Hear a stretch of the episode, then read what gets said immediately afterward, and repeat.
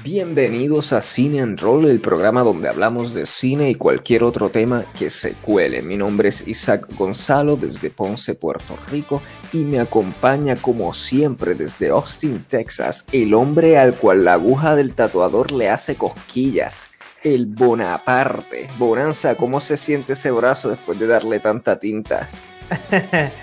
Eh, me encuentro de lo más bien, sí. Eh, Isaac está haciendo referencia a que ayer me, hice parte de un tatuaje.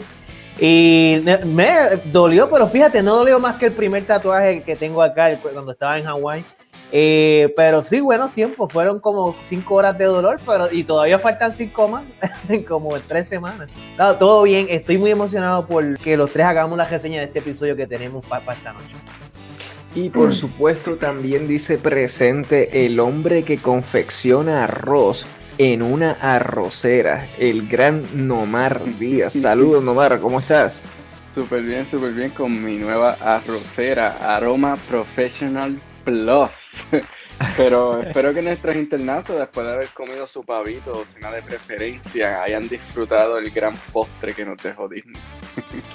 Oye, verdad, muchachos, este fue cómo pasaron el Día de Acción de Gracias allá en la tierra donde se engendró, de hecho, dicha celebración. Súper bien. De lo más bien, acá, acá yo, yo y Nomar, el caballero que está ahí en la pantalla. eh, tranquilo, sí, comiendo el, pavito, hubo un, un, trifongo por ahí de relleno adentro del pavo. Y chacho, estaba, eso estaba rico. Mucha comida puertorriqueña acá en, Texas, ¿verdad? Con, todo, uh. esto. Sí, sí, muy bueno, bien bueno, bien bueno. Qué bueno, qué bueno, muchachos. Pues hoy estaremos hablando del más reciente episodio de The Mandalorian o El Mandaloriano, como le dicen en Uruguay.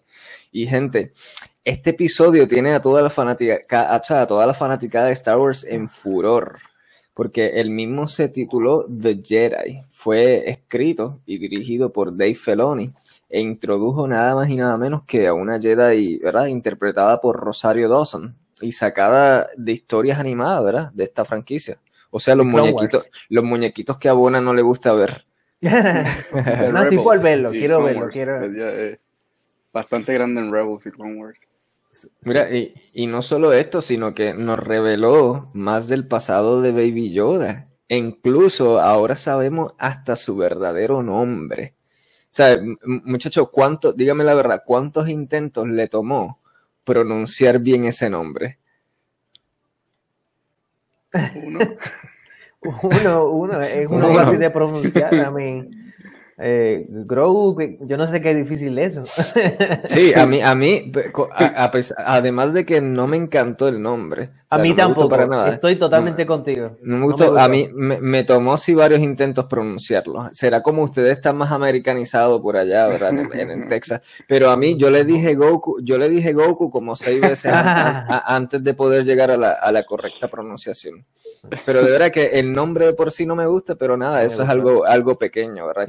no, se sintió bien pensado ese nombre, no se sintió bien pensado. Grogu. Grogu, like, Grogu suena tan banal para algo tan importante como Baby Yoda, you get what I'm saying?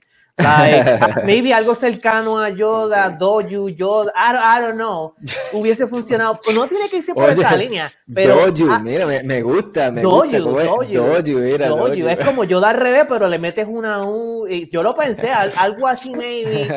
Aunque suene medio estúpido, pero Grow, que, a mí que suena más ñoño que eso.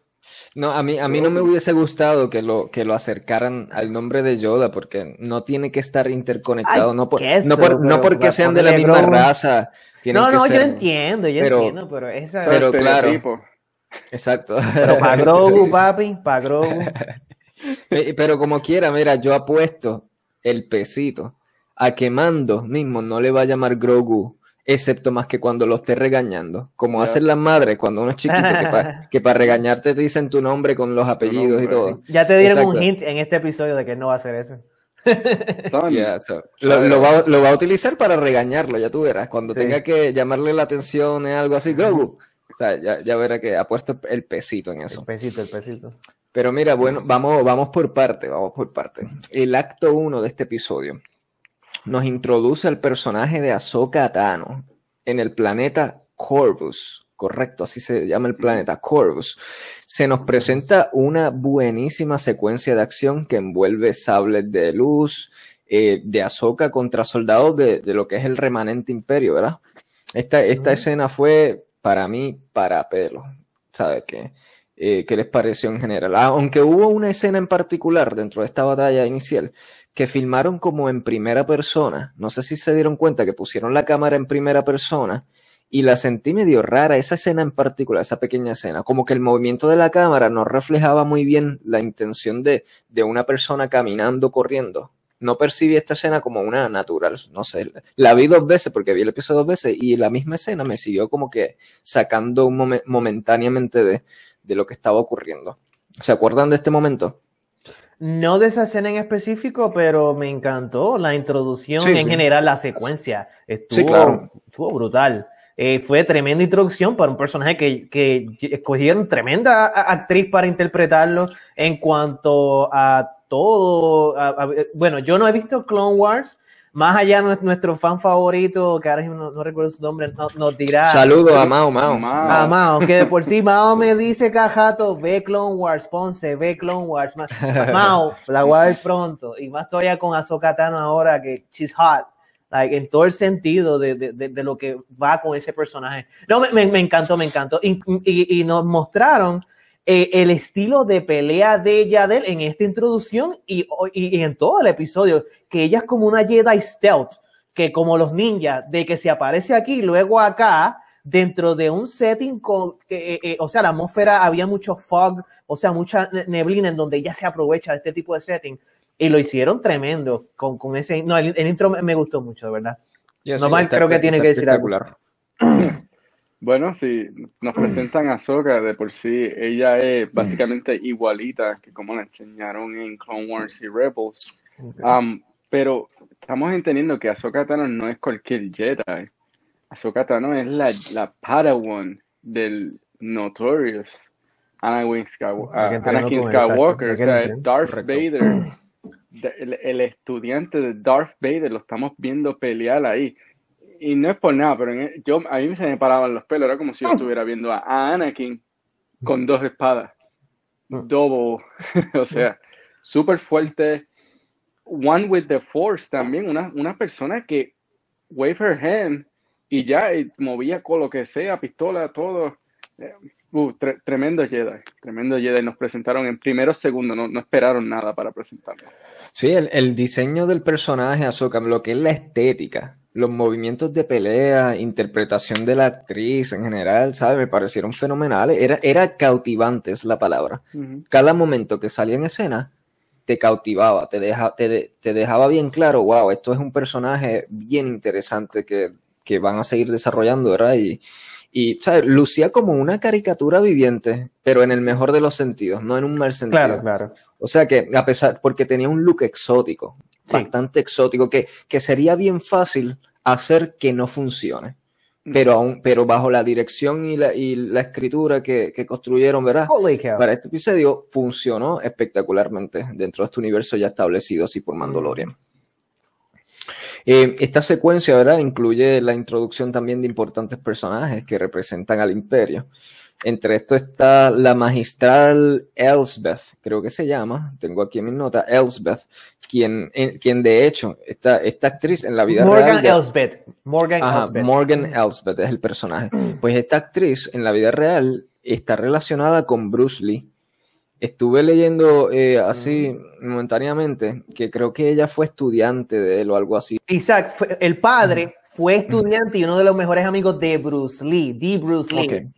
Y la hija le enseñó, le pasó esas artes marciales que aprendió el padre de Bruce Lee y se las pasó a la nena, que ella, esta actriz, Diana Lee y Sato, que ella de por sí, ella es una martial arts trainer, o sea, una entrenadora de artes marciales, una stunt coordinator, una coordinadora de stunt, y ella misma es una stunt woman de varias películas como Alita Battle Angel es la más popular y Buffy y, todo esto.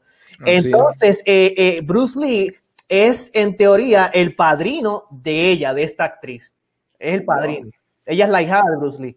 Oye, no, Nomar se ve como que sorprendido. Nomar se supone que sepa eso. Ya lo hemos dicho en varios episodios. Nomar es el encargado de fact-checking, de, de, buscar curiosidades y, y, easter eggs, y tenías cara de que no sabías eso, Nomar. No, había visto del, del, envuelto que se habían puesto en, en, en, este, especialmente en este episodio con traer old school eh, samurai y stuff, pero hablamos de eso más adelante en otra escena gigante que hubo. Claro, sí.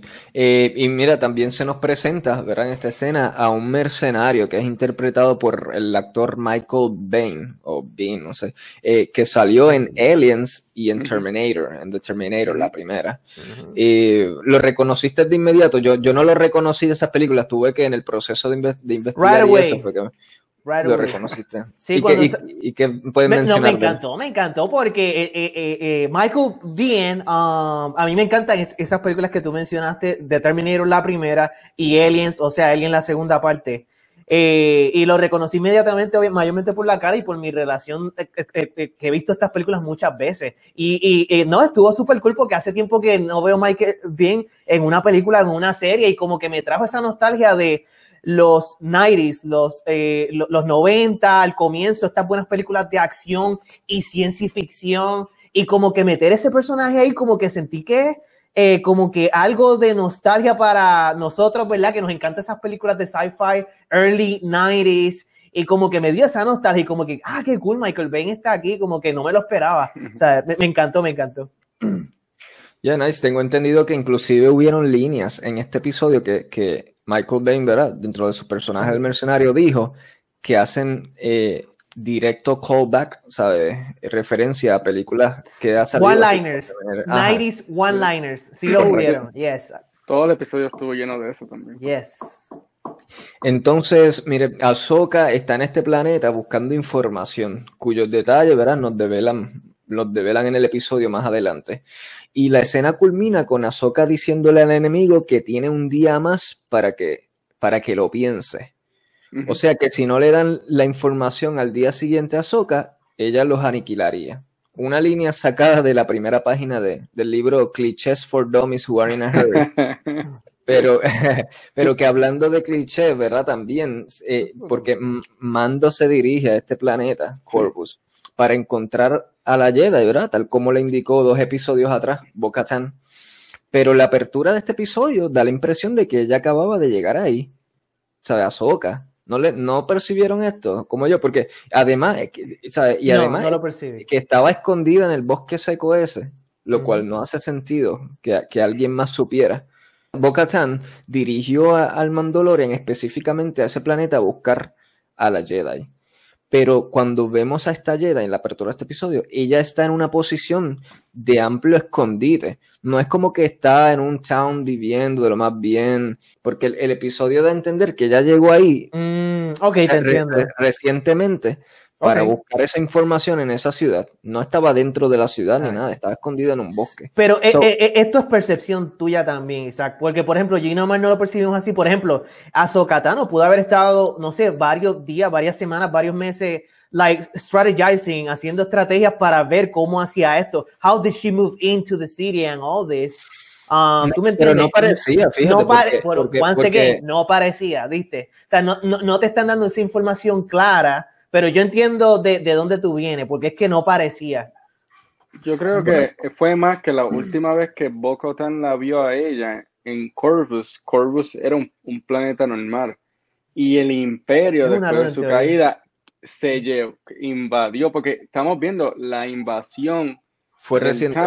sí, que la invasión fue reciente, no tan reciente, acuérdense, que eh, el país ya estaba desolado, el planeta estaba desolado, básicamente. Los bosques, los bosques, lo que parecía ser un bosque entero estaba todo desértico, que, se, había consumido bastante. Por, pero yo creo que la invasión era reciente, digamos, eh, tuvo que haber sido después de, de la caída del imperio, porque ella, eh, de por sí, de Magistrate, ella corría un Starfleet hasta la fallida del imperio y después se fue allí. So, estamos hablando, vamos a decir que en los últimos ah, uno o dos años, tirando ahí una perspectiva, ella este, ya estaba lidiando con eso. Ah, y que pues se fue poniendo más, más fuerte y más fuerte. Y da, y da la casualidad que el día que iba Mando a llegar allí, pues ya decidió invadir. Eso Ese, es un, ese- un- un Deus ex machina. Sí, sí, lo sé, te, te entiendo. Eh, it's Sí, kind of sí. odd, logísticamente. Pero ya, eso es una pajita que le cayó en el vaso de la leche, brother. Sí, claro. Por eso, no, no, un, un genial episodio, por supuesto, pero sí, hay que, hay que recalcar ciertos elementos, ¿verdad? To- Claro. No, si, somos piqui con los otros, tenemos que ser piqui con este. Ujú. Pues si somos piqui con esto, eh, eh, Corvus es, es una luna en sí, es un forest moon. O sea, es both un planeta luna. Solo para la aclaración de, ¿verdad? Los que estén vi- viendo esto. Sí, eso te iba a preguntar, Bona, tú que has estudiado los mapas de la galaxia de Star Wars, ¿en, en dónde está No, no, mira, no la encontré, mano. O sea, tengo dos páginas en donde yo pongo el nombre del, del planeta o la luna y me sale en dónde está posicionado y no encontré en qué, en qué parte de toda la galaxia está esto. Eso ni, es de ni lo- en el wiki, ni en el eso wiki es- Star Wars. Búscalo, búscalo en el, en el universo de Dune y lo vas a encontrar. Next eso, to Caladan. No sé. Eso es de, eso es de los, de los files esos que borraron en, en, en, con Attack of the Clones, ¿te acuerdas que borraron unos files de, de los mapas de la ahí galaxia? están los wild sectors donde nadie nunca pasa. Este, so nada, tenemos a Baby Yoda, este, u- ¿verdad? Porque ahora sabemos que Baby Yoda está usando la, la fuerza para cosas triviales en cada episodio, O sea, para conseguir comida, lo que sea. Sí, sí, es una que, con- con- con- usando sus poderes, ¿verdad? Como dice Mando, porque Mando no reconoce sus poderes como la fuerza como tal, que eso es algo que me gustó que recalcaron en este episodio. Pero eh, tenemos a Baby Yoda usando sus poderes para sacar la bolita de la palanca de cambio de, de la nave, Razor Crest. cosas Y me- pero fíjate, me encanta cómo esto conecta con algo más adelante emocional en el episodio, que todavía no lo vamos a mencionar del todo hasta que lleguemos, pero, pero dejando claro que es eso en particular, que uno no lo reconoce en ese momento, pero luego cómo lo conectan más adelante, me parece un, un buen indicio de buen storytelling, de buen, buena escritura. Eh, So, nada, e- este planeta, ¿verdad? Corvus, eh, vemos a Mando llegar a él y tiene unos animales enormes, ¿sabe? Por lo cual da a entender, como dije ahorita, que era un, un planeta bastante boscoso, ¿sabe? A lo que parece ser la llegada del imperio, ¿verdad? Que, que lo jodió todo ahí, lo dejó sin vegetación, con una atmósfera bastante hasta tenebrosa, se ve toda la atmósfera yeah. del planeta. Pero entonces, entonces tenemos un- una chulísima toma de mando caminando hacia el Big Gate de la ciudad. A, a mí me encantó como que la toma, la perspectiva de mando, así se veía bien clásica al llegar a, a las puertas de, de la ciudad. Y aquí se suscita un interesante cambio de palabras, o sea, un intercambio de palabras entre mando y el mercenario interpretado por Michael Bean. ¿Verdad? Que, Sí. que dice, Michael él, Biehn, él- él- él le menciona algo como guild, creo que sí, last, last I checked, contestó, Ujú. That's a check. Sí, que yo pertenecía a este a- a- al guild de Mandalorian. Le pregunta, ¿todavía tú estás ahí? Last I check. Like, yes, last I check. sí, como que. La mando, última vez que chequeé. ajá, exacto, como que mando le da respuestas como que ambiguas siempre. Sí, lo, sé, lo sé. Hu- Hubo, eso- hubieron varias ambigüedades. El deal eh, también eh, fue eh, ambiguo, el deal. Sí, pero, Pero no va exacto, Sí, claro, no- claro, no hemos llegado. ahí. Mando lo hizo a propósito, acuérdate, Mando aquí vino con un, eh, con un, con su propia agenda y, y básicamente usó su perspectiva y su estereotipo de lo que ven como lo que es un Mandalorian y lo usó un hombre de pocas palabras. Exacto. Sí, me gusta eso a lo, a lo Clint Eastwood. Eh, so, nada, le abren las compuertas al mandaloriano, que de hecho me encanta que le dijeron open the, open the gate, como yo te decía, Bona, cu- Bona, cuando, te- cuando visitaba arriba abajo, cuando te visitaba allá. Oh, open No, the Open gate. the gate, Open the gate. De la fortaleza. Yes, yes, yes. Eh, nada, y entonces pues nos movemos a los adentros de la ciudad. Que vemos que la gente común está aterrada, esclavizada, torturada. ¿Sabes? Están hasta, gen- vemos gente así como en, un, en unas barras de metal eh, recibiendo choques eléctricos. Eh, ¿sabes? Que a- una atmósfera bien, bien oscura así de lo que le ha pasado, le- lo que es el destino de esa ciudad, lo que se ha convertido. Eh, y la magistral quiere ver a Mando. Oh, bueno, espérate. ¿Qué pasó? Digo, you gotta make an issue cada vez que saco la botella. Y a veces yo te interrumpo como quiera, a veces yo te interrumpo. No, no, porque es que uno de mis puntos va con lo que tú, acabas de mencionar, Isaac, um, lo de las personas torturadas públicamente en la calle, de manera en donde están como que en una cápsula que si la persona se mueve, me imagino yo que eso le da electroshock, pero aún así, aunque no se muevan como quiera, de minutos a minutos le da algo electroshock. Um, esta escena me, me, acordó, ¿verdad? En los tiempos romanos, cómo ellos, ¿verdad? Crucificaban a, a, los prisioneros, o sea, la Biblia, ese tipo de cosas, y estaban públicamente así uh, para la gente ver. Como que me acordó eso, eh, ese, ese, tipo de macabre así, me, me, gustó mucho, estuvo, estuvo excelente, tú me entiendes, incluir ese elemento ahí, eso era lo que tenía que decir.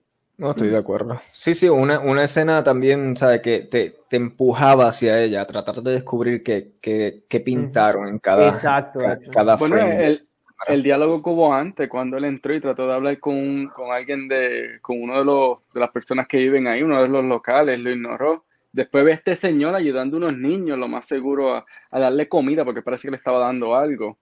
Y cuando él le dice, hey, no, no le hables a ellos ni a ninguno de nosotros sabiendo que los podía poner a todo el mundo en riesgo, pero él le dejó saber, generalizó completamente, hey, tú no sabes quién yo soy, pero no le hables a nadie tampoco. eso, eso estuvo como que bien, sí, que, como si no estuviera entrando ahí un town que, que opresivo y rápido te decimos, mira, aquí si tú hablas con quien no hablas, te vamos a chaval. Sí, sí. Exacto, dejaron bien claro ese, esa, esa opresión en esos pocos segundos.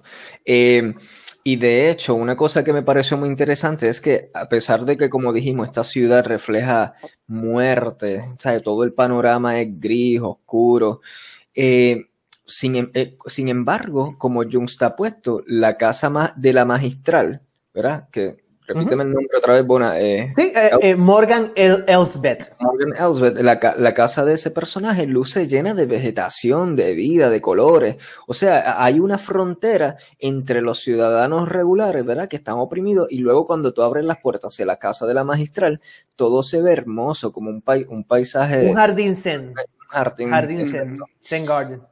Y, es bien impactante ver eso así como una escena tras la otra, porque dice mucho, comunica mucho de muchas realidades en el mundo que vivimos y eso también.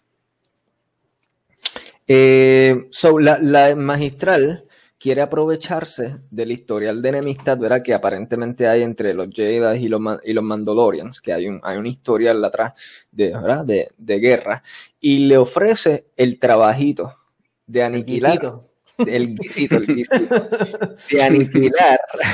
Siempre hay un guisito para el Mandalorian en todos los episodios. El sidequest, el sidequest. Esto debería llamarse eh, los guisitos, así se, se debería llamar la serie, mano. Porque es que la verdad, todos los episodios son guisitos, no, pero eso lo hace bueno, genuinamente. Claro, claro. Y, esa, exacto, entonces le, ofrece el trabajito, el guisito de aniquilar a, a Soka. Que, y, que aquí se suscita en pocas palabras, otra vez volvemos a ese western vibe de tipo Clint Eastwood, de pocas palabras, e, intercambio. Y me fascinó, me encantó, chacho, me encantó cuando él le dice, My price is high, mi precio es alto, el Mandalorian. Él repite esta línea como dos veces. Y, y la manera en que lo decía y todo, con el escenario, la toma de cámara, me parecía tan freaking cool que estaba viendo un, un western clásico de eso. I don't know. Sí, sí. So, nada, eh, la magistral le ofrece algo que vale mucho. Una lanza de puro metal Bhaskar. Beskar, yeah. Beskar. y, por aquí hubo una toma de cámara, de cámara panorámica hermosísima, de hecho. Tacho, hicieron una toma de, panorámica así que me, fascinó. Eso, el, al ofrecimiento este el, eh, de la magistral, Mando contesta, ¿dónde puedo encontrar esta Jedi? O sea, no le dice que sí, no le dice acepto el trato, dice, dice, where can I find this ¿Dónde sí, lo sé, todo, es como que lo no ha hablado, pero que ella asume, porque este hombre ya viene con su metal, y ella piensa, a lo menos que viene este tipo aquí es como que aliarse a ella, lo menos que ella piensa, por ende, ella no se sienta con él, ok, pues dale, shake hands, o sea, nos damos la mano para que hacemos este, este agreement, ¿verdad? Este trato todo es como que lo que no se habla y él, se recuesta de eso, ¿verdad? Y, y, y, y, le dicen la información de dónde conseguir a, pues, a este personaje. Más te da a decir que ella no tiene conexiones con el imperio. Ella es su propio, sí, su propio, sí. independ, eh, eh, su propio Es como independent eh, contractor, independent contractor. no, sí. es eh, un small business owner. una, una, una, joven emprendedora, una joven Eh, emprendedora. Sí, que, que le hizo la flota, la joven emprendedora que le hizo la flota al, al imperio, básicamente. Pero- pero que- ya no está conectado con Casi ellos. Qué excelente Pero- punto. Ese, ese que da Por Nomar. eso, un independent contractor, yeah. No- Nomar, Nomar da ahí un excelente punto a analizar precisamente por eso, porque si ella, como dice él, estuviese conectada de bien, ¿sabe? En comunicación constante con el imperio, de verdad, supiera bien obvio quién es este Mandalorian y, y lo que es el Baby Yoda que tenía ahí, ¿verdad? Por- y- pero estaba totalmente desconectada, Mm, es enajenada cierto, buen de, de esa realidad. So, yeah, yeah, excelente punto ahí. Este- Acuérdate, a él le escanearon eh, que de por sí esa escena es como cuando entró el, el Millennium Falcon en uno de los países, en uno Sí. de los planetas, no sé cuál planeta. Esa escena lo están escaneando la nave de él, le escanearon el Razor Crest y sabemos que de la Nueva República puso, sa- pudo sacar toda esta información que lo salvó en, el epi- en dos o tres episodios anteriores. Y en esta, ellos no tenían un data, un, un data, eh, como que esta información fuente de, información. Lo único que sabían era que era un Razor Crest y que la persona que llegó fue un Mandalorian. Exacto. Eso era todo. Eso te da a decir el de, eh, cuán desconectado está esta persona que fue alguien grande en el imperio. Ahora es, como digo, un- una persona hacia el lado que, que va de mundo en mundo llevándose sus resources. Y, y en esa misma línea, um, eh, el mero hecho de que ella sea como una, independ- una contratista independiente um, lo, lo hace más exenta de que no la hayan descubierto eh, los Diglings y, y ella, ¿verdad? Como eh, indirectamente parte del imperio, ¿verdad? Y, y- y la hayan, el planeta de ella, ¿verdad? Ella la, la hayan sacado y la hayan arrestado. Como que aporta eso. So, that's cool. Eh, Isaac tiene algo que decir. No, no Porque- tengo nada, es que, es que quería sacar la, la láser. Sí. Mira, entonces, nada, aquí hubo inmediatamente después, cuando Mando está saliendo ahora, ¿verdad? Saliendo de la ciudad nuevamente, eh, hay una, una, una línea graciosa, me pareció, que el mercenario le, le dice a, a Mando, what is that thing? ¿Sabes? ¿Qué es esa cosa? Que, refiriéndose a Baby Yoda. Y, y, y Man- Mando le dice, I keep it around for luck, como si fuese una pata, una pata de conejo o algo así. sí, sí, sí, sí. Sí, el dark humor. El dark humor. Sin divulgar, o sea, él pensó que, que la persona que lo estaba preguntando y él iba como que a abundar más, pero al él decirle, I, ju- lo- I just keep it around for luck, el tipo fue como que, okay, you're gonna need it where you going. Al que, decirle, ¿en al, al decirlo algo así extraño, como que cambia, eh, evita que se profundice más la conversación, por supuesto. Claro. Brutal. Um, antes de proseguir y sacar el siguiente punto, ya que estamos todavía en el deal de que ¿verdad? Le- le- eh, um, este personaje, um, discúlpame, Morgan Elsbeth le dice al Mandalorian, mira, te voy a dar una lanza de Beskar Steel, acero Beskar, que es prácticamente como decir aquí en este mundo titanio, tita- o sea, viejo titanio, algo así, que después más adelante descubrimos, mini spoiler, que es el único fucking metal que puede irse contra un lightsaber. Nunca en ninguna película, en ninguna serie del mundo de Star Wars hemos visto un elemento que vaya contra la luz, el, el- el- el fuego, el hit de un lightsaber. Y en, y en este episodio lo mostraron y, yo- y lo hicieron de una manera brutal. Eh, pero en- eh, eh, eh, me encantó cómo le dieron importancia a ese elemento ¿verdad? físico de lo que es un, un hierro Be- Beskar eh, que más adelante vemos. Eso Ah, era sí, lo que quería eh, mencionar. eh, eh, estuvo fascinante eso, la- eh, darle más, más carne al mitos de, de lo que es esta armadura y, y no solo en lo que hablan, como cuando cogen y le dan a la lanza así, la chocan para escuchar el sonido, para cómo suena, como para reconocer, ah, esto es metal No te de- adelantes, papi. No te adelantes. No hemos llegado ahí todavía. Esto fue en el tío. No, no, pero él está hablando de, de- de la pelea final, de, de- de al, al final del episodio. Isaac Sí, está sí, mira, hablando. correcto, sí, no, vamos, y yo vamos le a digo, llegar ahí, vamos- no te adelantes. Vamos a llegar ahí. So, entonces, Mando llega a las coordenadas que le dieron para encontrar a Soka en medio del bosque. Coordenadas que, que todo el mundo sabe, al parecer. O sea, que se encuentran en, en Google. Y, y aquí nos dan los 15 segundos de pelea más impresionantes para mí de toda la franquicia de Star Wars, yo podría decir. Por lo menos entre, entre los top 5, eh, las top 5 peleas más impresionantes en toda esta saga, aquí no lo, no lo dieron en, 15 segundos. Mira, un hermosísimo tiro panorama de mando utilizando el, el flamethrower contra Soka y, ¿sabes? La, armadura, y la armadura de mando, como mencionaste ahorita, una, demostrando por qué vale lo que vale. Mientras, mientras, está siendo azotada, así, sin ningún rasguño por los dos sables de luz de Ahsoka. y, y me encantó también los elementos de estrategias que introdujeron en esos pocos segundos de la pelea. Por ejemplo, cuando Mando amarra a Ahsoka, la amarra, ¿verdad? Con un hilo ahí, no sé si de metal o whatever. Y, ella, brinca por encima de una rama, de, un árbol, para, para, hacer del ataque uno contraproducente para el mismo mando. O sea, le vira la tortilla, bien calculadamente. O sea, todas esas cosas ocurrieron, yo los conté en la segunda vez que lo vi, y chequeé, ¿verdad? ¿Cuánto era? Eran 15 segundos duró esa pelea y todo eso ocurrió brillantemente coreografiado. Wow, de verdad que, que excelente eh, batalla. Estoy de acuerdo contigo. Eh, no, me acordaste uh, de Rurouni Kenshin, ¿verdad? Eh, la técnica en donde se utiliza el movimiento del oponente contra, contra ti mismo. Eh, me dejan saber si se saben el nombre de, esta técnica o, o, tipo arte marcial, porque yo personalmente no me acuerdo. Pero, pero lo que mencionaste, Isaac, de que ella utiliza la red encontrar, como que me, me acordó eso. Y nada, estoy de acuerdo contigo, fue corta, pero bien efectiva y nos mostró el tipo de estrategia de, de ellos y, y él obviamente quería hablar con ella. So, no, no llegó a ese punto de una Mao, Mao, dinos, Mao, ¿cuál es la técnica en karate que se utiliza para utilizar la fuerza del oponente y virársela hacia, hacia él mismo para atrás? Mao o cualquiera que nos esté viendo, ¿verdad? Porque más personas nos pueden estar viendo y los invitamos a que nos digan el nombre de esta técnica o tipo de arte marcial.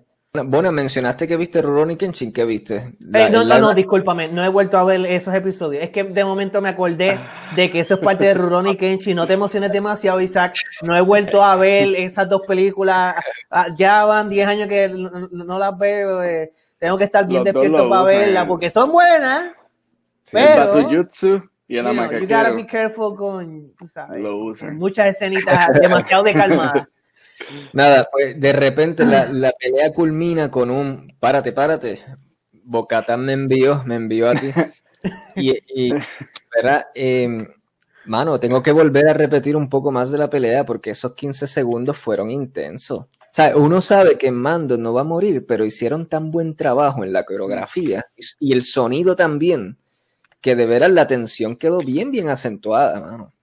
Uf sound effects en este episodio es la clave. Háblame, más, de sonido. Háblenme más de esa peleita, muchachos. Ya yo dije lo que iba a decir, ¿verdad? Normal, tiene más que decir de, esto. O sea, está, ahí estamos viendo a Mando que, que sí tiró su, sus dos o tres gadgets de, su, de, su, de su cintura pero llegó un punto cuando él vio que tenía ahí y que sus manos parece que estaban un poquito calientitas, dijo, mira, chacho, no, yo no voy a seguir chavando aquí. Y tiró para atrás y rápido lo que dice, no, no es por nada, no es como que fue que la tiró para atrás, se le quedó mirando y dijo, Bocotán me envió. No, rápido que tiró así para atrás, dijo, Azocatano, Bocotán me envió. Y ahí eh, fue como que, párale, párale, porque ya, ya, me estás dando mucho. Ese fue el, análisis narrativo de esa pelea por Omar, como si hubiese sido la, pelea, la pelea de Mike Tyson esta reciente que hubo. Oh, esa pelea sí, hay botellita, hay botellita. Oh, oh, botellita, la botellita sacó la cabecita. es que me acordé algo de cómo cierra esa pelea, esa corta pelea, y cierra con la línea de Azoka, Azokatano, que, eh, um, ¿verdad? Cuando le dice el Mandalorian, mira, te tengo algo importante que decir, y ella le dice, más vale que sea por él, o, sea, it's better be about him, o sea, Baby Yoda, porque ella vio Baby Yoda de lejos, y me imagino que ella dijo, like, shit, eso me acuerda a The Wise Great Master, el, gran Yoda. O sea, y más adelante ella dice de que solamente ella ha visto de esa criatura más que dos dos versiones, o sea, dos personas, Yoda mismo y luego él, Baby Yoda. Eso para ella, o sea, simboliza algo bien fuerte aunque más adelante lo acentúa ese episodio, lo, lo que simboliza para ella. Eso es lo que tiene que decir. Eh, Grogu. Ok, luego, luego vemos a Ahsoka, de hecho, pues, ok, se baja la, la tensión de la pelea, se comunican, eh, Mando le dice el propósito del que está ahí, y Ahsoka se queda solitas con Baby Yoda para hablar mentalmente con él por medio de la fuerza. Que me, pareció bellísimo esa toma así a lo lejos de ella, de ella. Solo no tuvimos ni que escuchar nada, nada, solo verlos allá de la manera que fue filmado eso fue hermosa la palabra. Oye, y notaron que notaron al baby, al baby Yoda como que diciéndole a Soka, llévame de vuelta papi, llévame de vuelta papi. O sea, eh, la expresión facial y todo, y la, y la, y la, como movía las manitas y cómo miro al mando, el Baby Yoda en esa escena, no, no como que se le, la oración completa se le pintó en la cabeza, llévame de vuelta a papi, llévame de vuelta a papi.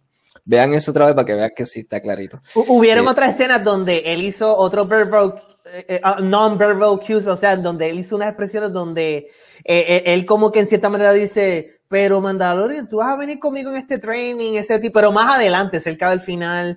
y hubieron, más, sí, hubo mucho de eso, de, de, que Baby Yoda hace cosas con la expresión del, o, o el, mm, el, home, el home, en donde te, lo dice todo, te lo dice todo.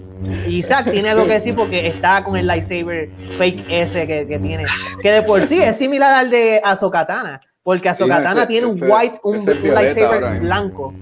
Ahora, es el, de Mace Wind. Ahora se ve medio violeta, por las esquinas se ve violeta, pero es un white, lightsaber. lo, que quería decir era eso, resaltar el, el, tremendo trabajo que están haciendo con la marioneta de, de Baby Yoda. el tremendo trabajo, o sea, que están haciendo en, en, en en decir tanto con meras expresiones nada más que ya nosotros como espectador hemos estado aprendiendo a leer, a leer cada vez mejor y mejor qué es lo que tiene que decirnos ese personaje. No, y, también vemos, eh, mientras toda esta, esta conversación está pasando, eh, eh, Mando está caminando para adelante y para atrás como cuando como cuando tu hijo está en, en, en, una entrevista para el principal o lo quieren aceptar en algo y él está impaciente ahí, como que, ah, ¿qué hago? ¿Qué hago? Yo espero que pase. O sea, estamos viendo lo impaciente también que él se pone cuando no está cerca de él. O sea, él está ahí como que, ¿qué le está diciendo ella? ¿Qué, están hablando estos dos? Ah, y cuando vienen a hablar, ah, que ella empieza como que a hablar con él, le dice, espérate, tú puedes hablar con él, como que a él le tocó un poco, espérate, si, si este es como mi hijo. se puso celoso. Se puso celoso, o sea, este es mi hijo y tú hablaste con él y ahí también le sacas el nombre, como que, adiós, pero antes, ¿qué es esto? Yo no, yo, el peor, se sintió yo creo que el peor padre del mundo en esos momentos. Aquí, aquí es exacto, se suscita el instante en que aprendemos que Baby Yoda se llama Grogu. Y, exacto. Oye, ¿y qué, qué les pareció Baby Yoda mirando la carita así hacia el mando cuando este pronuncia el nombre Grogu. Que él, hace, ¡Ah! O sea, como que. un no un Disney-esque normal cutscene. Fue bien heartwarming ah, cuando responde que su papá lo llama por. Bueno, pues de por sí, eh, que es su papá. Porque esto lo vemos al final que se. Otra vez, en la, tengo que recalcar esto en cada episodio que hacemos de este review. Nomar es papá de dos gemelitos. Eso lo van a ver durante todo el episodio, dando sus lecciones de daddy, sus lecciones de, de, ¿verdad? Y sus experiencias. Eh. Es, como cuando un padre por primera vez llama a su hijo por su nombre y lo mira a los ojos. Yo sé que no vimos la expresión de Mando de, cuando lo vio, pero la expresión de, de Grogu lo decía todo. Era como que la conexión que tuvieron por primera vez ahí entre padre e hijo, que se fue agudizando un montón en este episodio. Este episodio explotó esa relación completa. Bueno, tú, tú estás muy oscurito, tú te estás dando, y tú estás yendo al, lado oscuro. Ya, fuera broma, estoy oscuro, mano. te estás yendo al lado oscuro. es el eclipse lunar, es el eclipse lunar ah, de mañana. No Si me acerco así, ¿me veo menos oscuro? no, no, honestamente no me he dado cuenta, mano, de verdad. Nada, eh, vamos, gente, gente, vamos para, vamos para, ah, ya lo dijiste, ya no. Cortaste la pata. Mira, vamos, vamos a lo grande, vamos a lo grande. La historia de Grogu, sea, la tengo aquí completita, o sea, la escribí eh, completita tal y cada palabra como la dice Ahsoka. Y quiero leerla porque me pareció fantástica. O sea, dice, lo criaron en el templo Jedi de Coruscant, lo entrenaron muchos maestros. En la guerra de los clones, el imperio se... Oye, debí poner mi voz de... de, de Hotline. Hotline de ya, yacista, de yacista de los Quita 90. eso, muchachos. Va, va bien, sigue haciendo como lo está haciendo. Déjame leerlo con mi voz de hotline de jazzista de, lo- de los 90. El imperio se coronó y lo escondieron. Alguien lo sacó del templo. Luego sus recuerdos son borrosos. Parecía perdido, solo. Solo conozco a otro ser como él, un sabio maestro Jedi llamado Yoda. Yo te quiero llamar esa línea. Yo quiero llamar a esa línea. Estoy bromeando. Chon, chon, chon, chon. Mira, la, la dirección, incluyendo la interpretación de Rosario Dawson, mientras decía esta historia, mano, fue hermosa. Fue hermoso este momento. Es como la antítesis de, de la escena esa de Palpatine en Attack of the Clones, cuando él le cuenta a Anakin la historia de, de Darth Plagueis, el sabio. I disagree with that. I, I completely yo, yo estoy en desacuerdo contigo. A mí me encanta esa escena. Pero Yo sí, sé cuál eso- tú dices.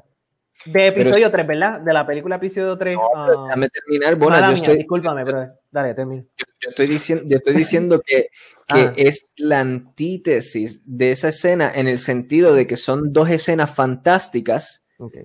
pero una muestra algo perverso que tiene que Ujú. decir una historia perversa narrada de una forma magistral, en esa ocasión por, por Palpatine. Mm. Y esta escena, pues es una hermosa escena, bien interesante, que te empuja a escucharla, que es lo que está diciendo ahí, esa Ok, te narración, discúlpame. monólogo. Y está- de igual forma que te hace sentir aquella escena de, de Palpatine y Anakin. Cuando le cuenta la historia de Darth Plagueis, esa es una escena que te empuja a escuchar, que tú paras los oídos, que le pone atención, que es un monólogo de una historia en el pasado interesante. Y, hay, y es un, en un momento de silencio, de paz, o sea, de, de la manera en que está filmado, así como, eh, y eso fue la historia de que, que Palpatine le contó a Anakin. Pues así mismo yo, yo sentí esta conversación entre Ahsoka y el mando, como que esta atmósfera de que todo es silencio y, y tu oído solo tiene que escuchar, eh, esto es un momento esperado, una historia que, que tiene que conocerse. Y por eso como que comparo ambas escenas en ese sentido, ¿entiendes? En, en esa parte estoy Sí. de acuerdo. Estoy de acuerdo contigo. eh, y, y discúlpalo, ¿Viste? porque pensaba que, ah, ¿viste? pensaba que te ¿viste? estabas refiriendo a que esta escena fue mal interpretada. O sea, de Star Wars episodio 3, eso fue lo que entendí, disculpa. Pero estoy de- con- completamente de acuerdo contigo. Y de por sí, eh, sea, esa escena, ¿verdad? En episodio 3, te, como que en cierta manera ah, te da, te- tú quieres escuchar esa historia y es una per- perversa como tú mencionaste.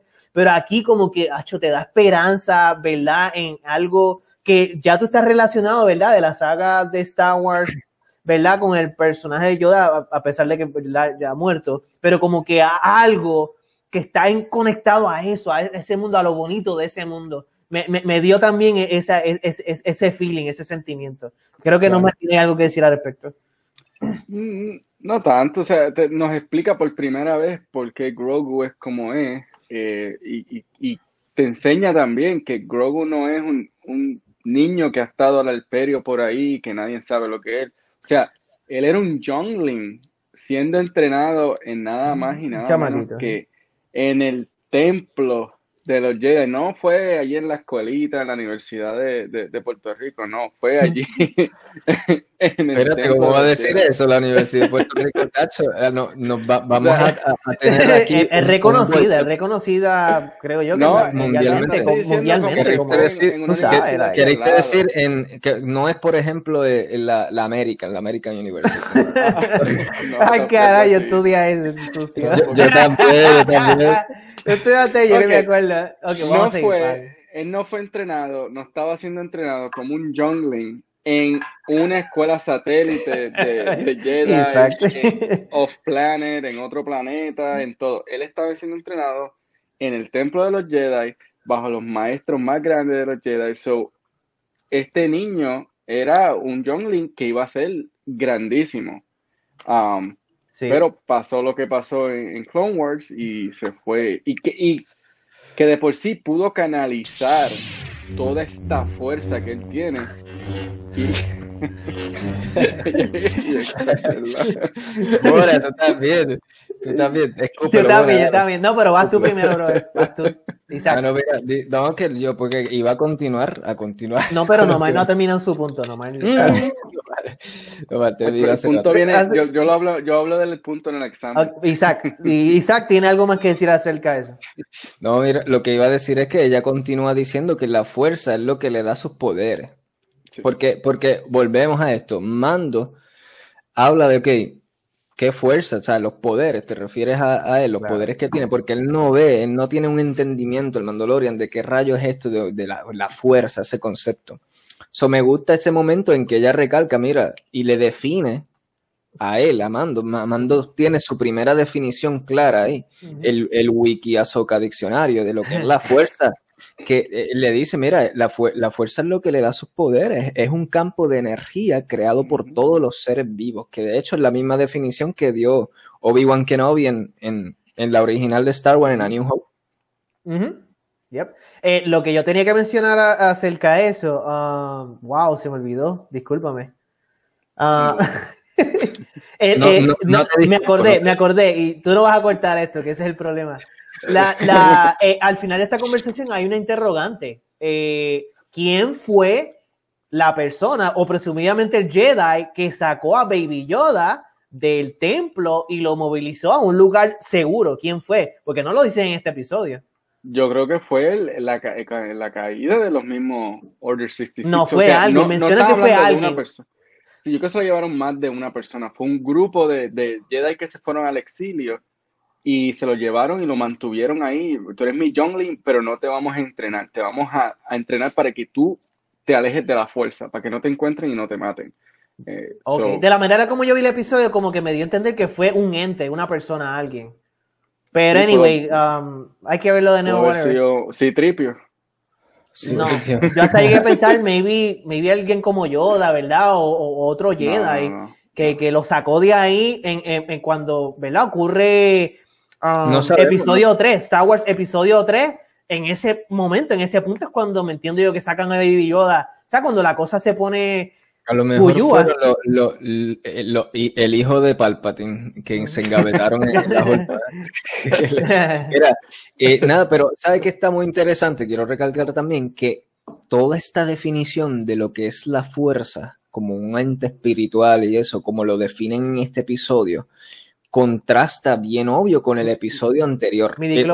justo en el episodio eh, anterior a este, el número 4, ¿sabe? Nos presentan, exacto, esto de los midichlorians y cómo está, hay gente que quiere tratar de manipular la fuerza bajo métodos artificiales. Eso me pareció excelente, interesante, que un episodio fuera tras el otro, como un contraste bien amplio entre, mira, hay una gente, sabemos que existe esa fuerza, ¿verdad? En el universo, y hay un grupo que quiere controlarla de una manera porque tiene hambre de poder y quieren controlarla de unas maneras artificiales y eso. Y hay otra gente que, que se relaciona con ella de una manera espiritual y, en armonía al universo y en paz con, todo lo que le rodea.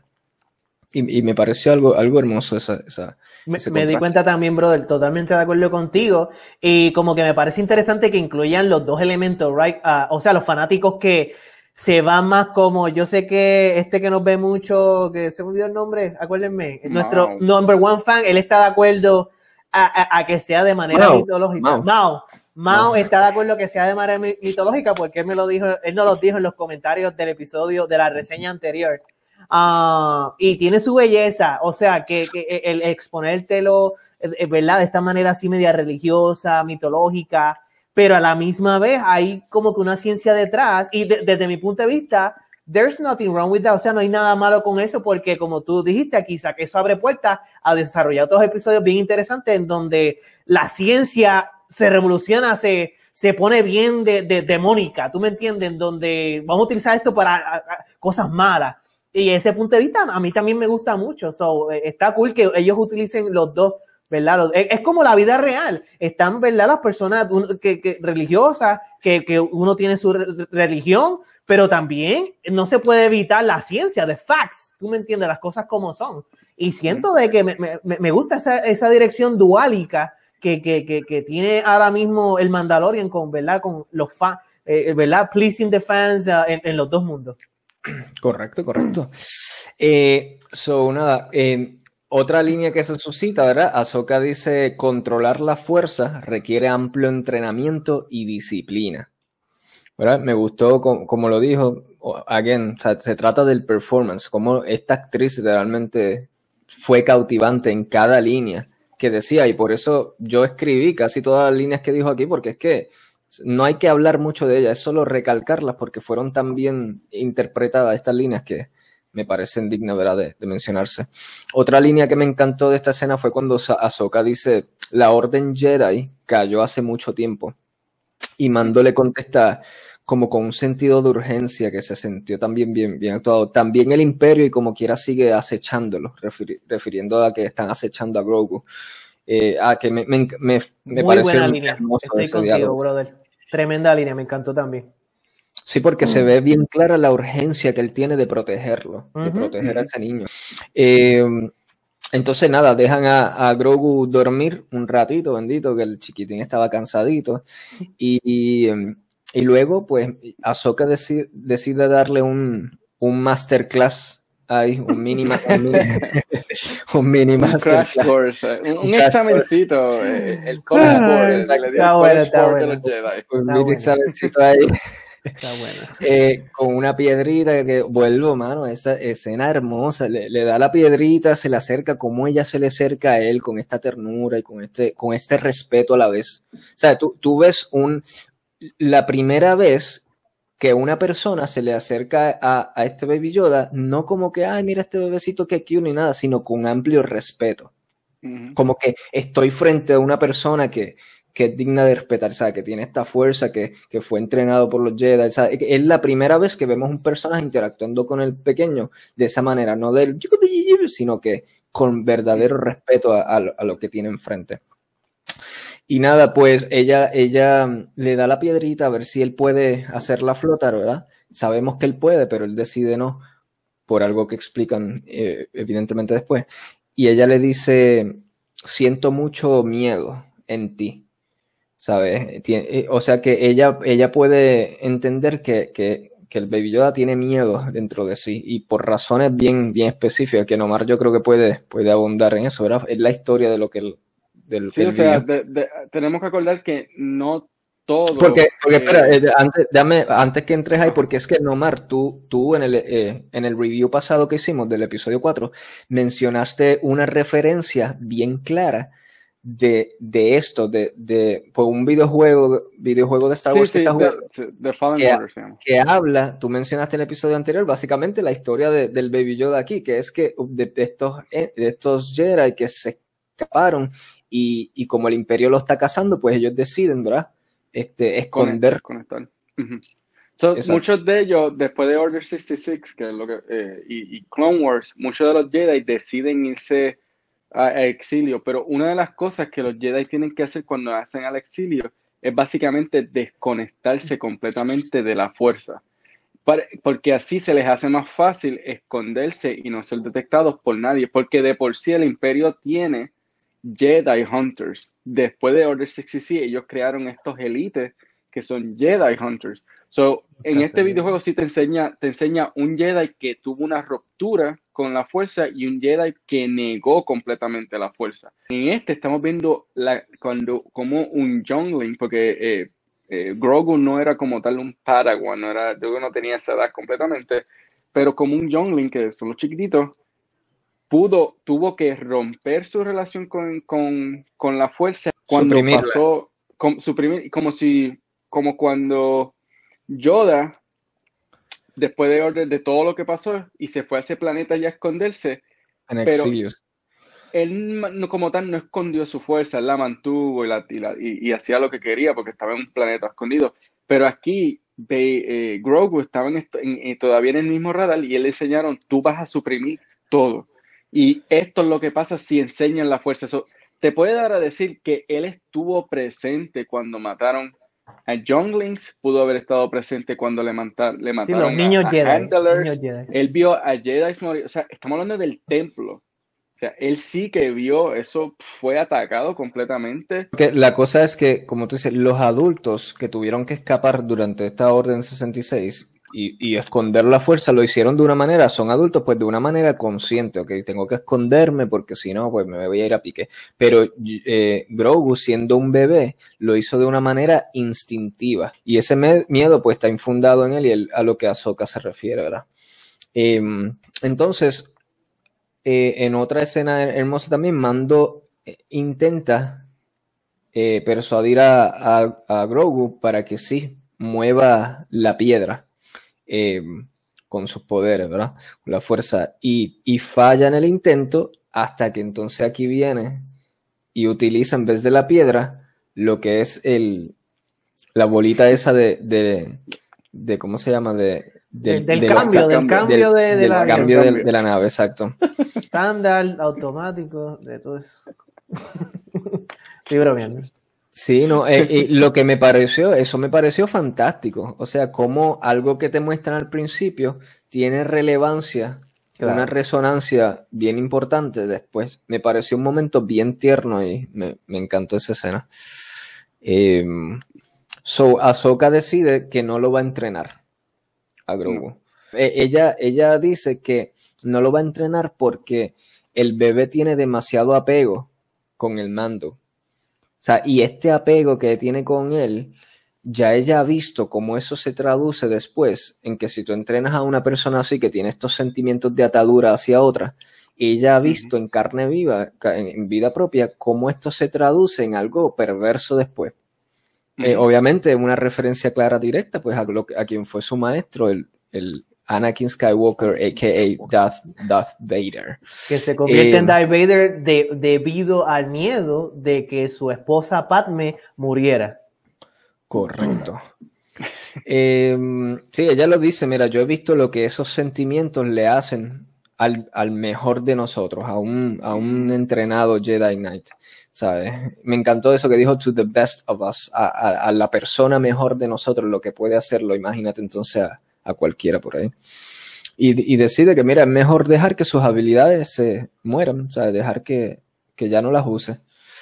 Eh, hasta aquí, muchachos, el overall, dígame, de esta historia, de, de, este arc, de lo que es este trasfondo de, de Baby Yoda, de Grogu, ¿estuvieron satisfechos? O sea, ¿están satisfechos con, lo, con estos antecedentes del personaje? Sí, yo personalmente aquí. sí, eh, siento, I mean, yo no sabía qué pensar exactamente, yo nunca tenía una predicción de, de dónde salió Baby Yoda y um, me, me, esto que me dieron um, me, me, encantó, honestamente me encantó. A mí también, sí. So, no tengo ningún problema ninguno en cuanto a esta historia, me encantó. Correcto, igual yo. Este, entonces mando a todo esto, ¿verdad? De que ya decide no entrenar, no entrenar a Grogu. Eh, mando le contesta, mira, yo sé que tú tienes que ir a atacar esta ciudad aquí, tienes unos negocios que hacer ahí, yo te ayudo si tú me entrenas el nene. Uh -huh. Y ella, pues, ¿qué hace? Le devuelve el mismo truco que Mando le hizo a la magistral. O sea, lo coge de pensuaco. No, sí. no, le, con, no le, contesta, sí. ni le contesta sí, como que. no sé, no sé. Él está tratando, so él, va, él, va, a usar todas sus cartas que se la usen a él también. Hace el guisito, pero no se lo honran. So, deciden, deciden unirse para ir ¿verdad? A, a, a la ciudad y, y combatir a los enemigos, a lo que el Mandalorian de hecho le dice, un Mandalorian y un Jedi, ellos nunca van a, a ver venir esto, ¿sabes? nunca van a esperar esto. Eh, coño, y a, y a, esa ciudad solo se puede entrar por el lugar más obvio, la puerta del frente, mano. Solo es una, una ciudad así pequeñita y, so, y, no pueden entrar por lo por el sewer, por, por las Bueno, si no, no se van a esperar el ataque, acuérdate, ellos pensaban que ya no iba a volver, si ellos dijeron, pues vamos a entrar por, mm. por donde el, el, el, el, estudio nos deja. Sí, ellos por, eh, eh, por, por, lo que el presupuesto nos deja, exacto. Pero, el, frente. Ustedes me corrijan. Eh, de, de, mala mía que me metí. Uh, ustedes me corrijan, pero a Socatano eh, de la manera como ella entra a la ciudad pa, por arriba, de la manera como lo presentan, ella no se metió por el, por el main gate, por la puerta principal, ella sí, como sí, que G-Climb. E, ella. Sí, sí. Pero ya tumbó no, el main gate ahí. ¿Fue el main gate? Sí, that's weird. hey, she can climb that thing. She can climb that. Come on. Que ya puede. Muchachos, solo había presupuesto para ese frente eh, de, esta ciudad. Y por ahí único la iban a meter. Tacho, ahí no hay más nada que buscar. Ah, no hay más nada. eh, son nada, eh, aquí, pero aquí hay, entonces en esta ciudad volvemos a una escena de acción espectacular con un montón de, de escenas de Ahsoka. Ah, me encanta eso de, como tú mencionaste, bueno, al principio, e, ese elemento stealthy, como de, de escondidas, como un ninja, en cómo ella se mueve, donde apaga y prende la lightsaber apaga y la a ver si me sale aquí. La apaga y la, la apaga y la prende. Eh, sabe como que y todo sale por aquí sale por allá sale ah no, está fantástico. ¿Qué, ¿Qué, tienes que decir sobre eso Bonanza? Ah, sí quiero decir algo rápido del intro y de lo que estás mencionando ahora ah, verdad de, de que o sea menciona generalmente de que estas escenas de acción primeramente en el intro eh, crean un, escenario en donde parece como que No Man's Land, la Primera Guerra Mundial, donde te mm. podían matar en cualquier momento la tierra de nadie. Y, pero en general en este episodio, eh, ¿verdad? Cuando ella entra al gate y empieza a matar como que de manera ninja, escondida. Y hay una escena bien cool donde ella hace así con el lightsaber, que me encantó también. De mis shots favoritos. Todo esto me acuerda, y hablo también en general, cinematografía de películas fenomenales como Kill Bill, específicamente volumen 1, eh, y más todavía hay más de esto de volumen 1, en la pelea principal. Yes. La película de Professional, o sea, Leon, eh, eh, el stealthiness con el cual él mataba a las personas, John Reno, no sé si se acuerdan de qué película estoy hablando, del Professional de los 90 y en episodios anteriores, con, no con Natalie, Natalie, Portman también. Con Natalie Portman, yes, hay una conexión ahí. Um, y, y, esto no lo menciono, pero en episodios anteriores han habido escenas en donde me han, contado, me han acordado también eh, mi, de mis películas favoritas de Marvel, Winter Soldier, Capitán América Winter Soldier, el tipo de atmósfera y efectos de, de sonidos que están metiendo en este tipo de escenas.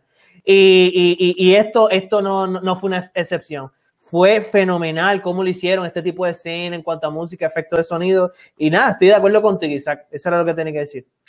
Sí, no, se sintió como, como terror táctico, ¿sabes? Como yes, una, escena de, terror táctico. Em, y nada, todo, pues toda esta secuencia de acción lleva a la batalla final, que se suscita también bien tradicional de estas películas de samurai y eso, y western mismos también, que es que siempre te presentan, ok, esta es la batalla final, pero hay dos cosas, hay dos peleas pasando. Una tras, tras una puerta y otra. El duel. exacto. dos duelos a la misma vez. Sí, me, ah, está fascinante, mano. Eh, entonces tenemos aquí a Mando contra el mercenario, ¿verdad? Y eh, ah, con, ¿sabe? con una atmósfera western, completamente western eh, o sea, tipo de Good de Barandiol y esos elementos así, en donde, mira, tenemos al tipo, saco la pistola o no, con una conversación bien interesante, en donde en la batalla el enemigo, el, mercenario está tratando de descifrar quién gana al otro lado solo por el sonido de lo que ocurre, por el clashing. Y el intercambio de líneas estuvo brutal, mano. De, de todas estas escenas, de que iba luego a la pelea, que, ay Dios, yo quiero hablar tanto de esa pelea. Ah, y, luego regresa a como que estas conversaciones de humor oscuro, pero, pero viejo, viejo oeste a la misma vez, como que, ah, mira, ¿quién tú crees que va a ganar? Y luego en otra escena, oh, oh, yo, ya yo creo que yo sé quién ganó.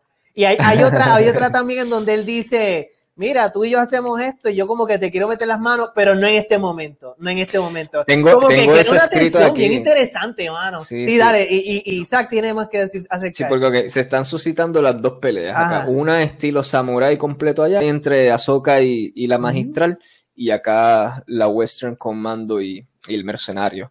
Eh, que, que la, la, la pelea allá, tú mencionaste Kill Bill ahorita, diablo, esto fue Kill Bill puro, lo que fue la pelea de Ahsoka con, contra la. Volumen 1, el, el, final Kill Bill Volumen 1. con, Ren Oishi con, con, la rubia, con Uma Thurman. Exacto. Sí, yo viendo eso, eso fue, estuvo hermoso el escenario, como la toma panorámica, todos todo los lo, white shots, ¿verdad? Eh, y esta referencia a esta película samurai, Kill Bill y eso, Yeah, estuvo fantástico. Eh, y estaban peleando lightsabers, o sea, los sables de luz, versus la lanza, la lanza Beskar. que ahí tú querías decir algo, Bona, sobre el sonido. Una tesis completa. Eh, brother, eh, eh, mira, te, te, voy a poner hasta solito y todo. Mira, viendo el botón, te voy a poner solito.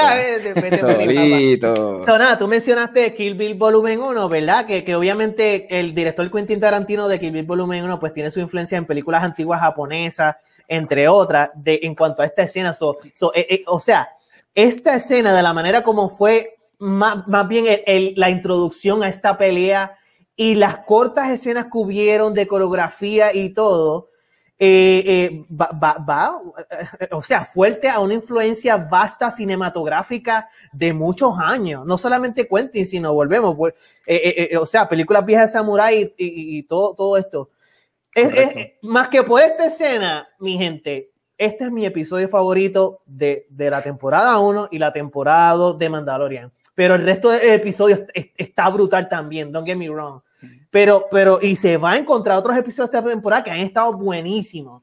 Pero cuando yo vi esta escena y se trata más acerca de la introducción, las miradas, la actuación de estos dos personajes, de, de, la villana, eh, Morgan Elsby, interpretada por Diana Lee, Inosato, y Rosario Dawson, que es Ashoka Tano, es fenomenal, es épica. A mí se me pararon los pelos. Cuando yo vi a Choca Tano quitándose el, abrigo, o sea, iba poquito a poquito. Y de momento eh, eh, se prenden los dos lightsabers, el efecto de sonido ahí, y yo, espérate. Y cuando la villana eh, Morgan Elsbeth hace un efecto de sonido que le da al Beskar Steel Spear así el suelo, yo hice así.